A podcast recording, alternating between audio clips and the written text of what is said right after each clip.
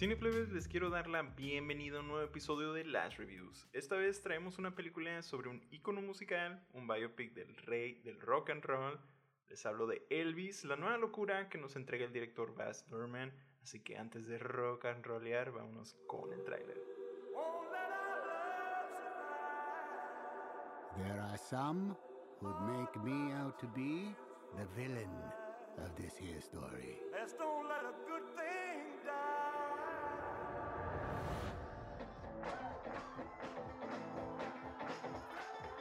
you born with destiny? Or does it just come knocking at your door? He's a young singer from Memphis, Tennessee. Give him a warm hayride welcome. Mr. Elvis Presley. Get a haircut, buttercup. In that moment, I watched that skinny boy transform into a superhero.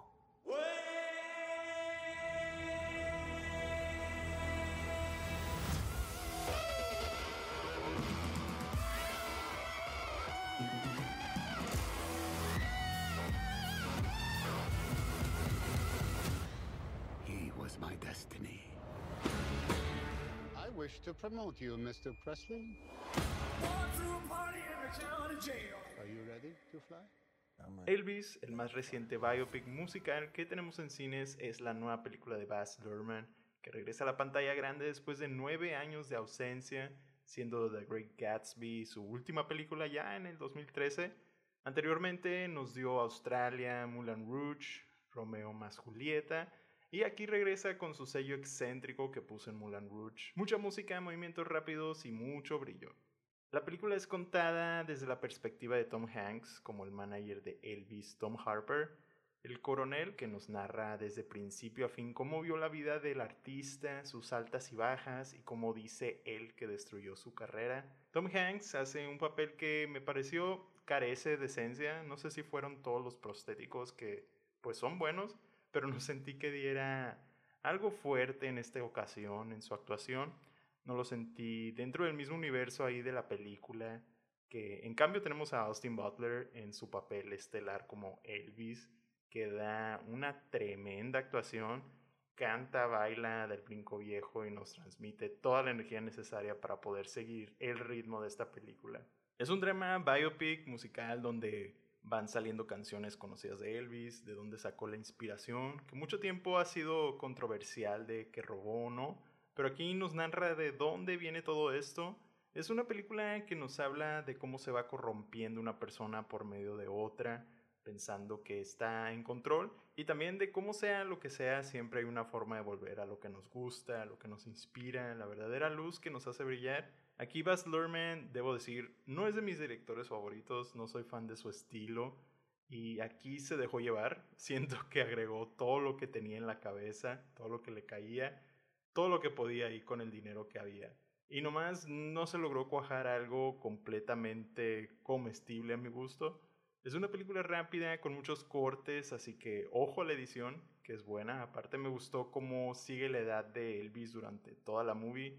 Empieza rápida, bien loca y conforme va contando el deterioro del artista, la película baja la velocidad y va más calmada. Por otro lado, algo que distingue a Luhrmann es el uso de la música y sus mezclas.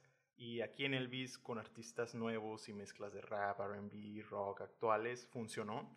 Y me gustó en cuanto a todo el sonido, no tengo nada de problemas. Todo lo de los shows es la mejor parte de toda la película. Y ver ahí poseído a Austin Butler en el escenario con lo que es el rey es lo mágico de esta.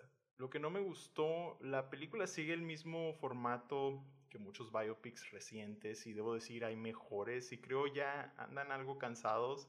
Tal vez se deben tomar ahí un espacio para calmarse un poquito y luego sigan sacando más, pero ahorita relax. De la historia personal siento que me faltó más ahí. Como les digo, nos dieron lo esperado de este género y no más. En cuanto al pacing, creo hay partes donde se engrana muchísimo y no sale de ahí. De repente yo me acuerdo que veía, ya van casi dos horas y todavía no llega ni a Las Vegas, que es lo que en parte se conoce mucho de este artista. Y me quedó ahí pensando que falta todavía muchas más horas, no sé. Y pues les mencioné que no soy fan de la dirección de Luhrmann. sí la siento como que siempre se vuelve algo muy caótico y se le sale de las manos, quiere de todo y nomás no se siente un algo. Tampoco estoy a favor de la dirección de que sea desde el punto de vista del personaje de Hanks. Y pues yo desde The Great Gatsby dije, no soy su público y aquí lo vuelvo a ver.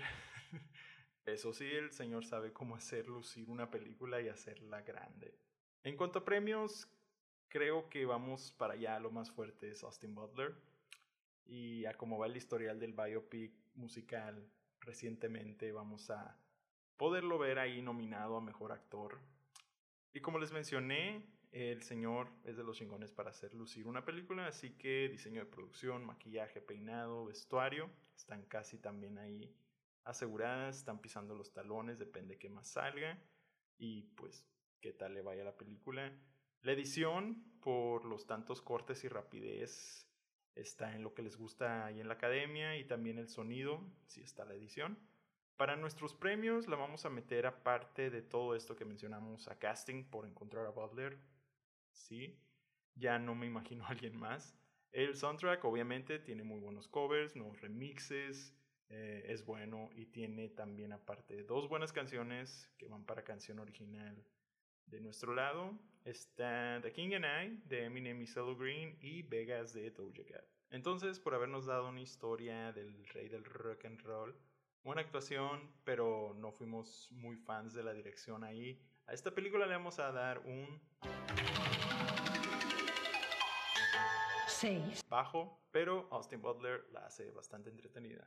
No la siento como una mala película, la sentí extensa en algunas partes y cansada, así que se les recomiendo solo si les interesa conocer algo visual ahí de la vida de Elvis.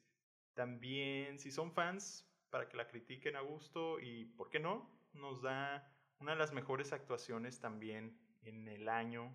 Austin Butler es una buena opción para checar esta película.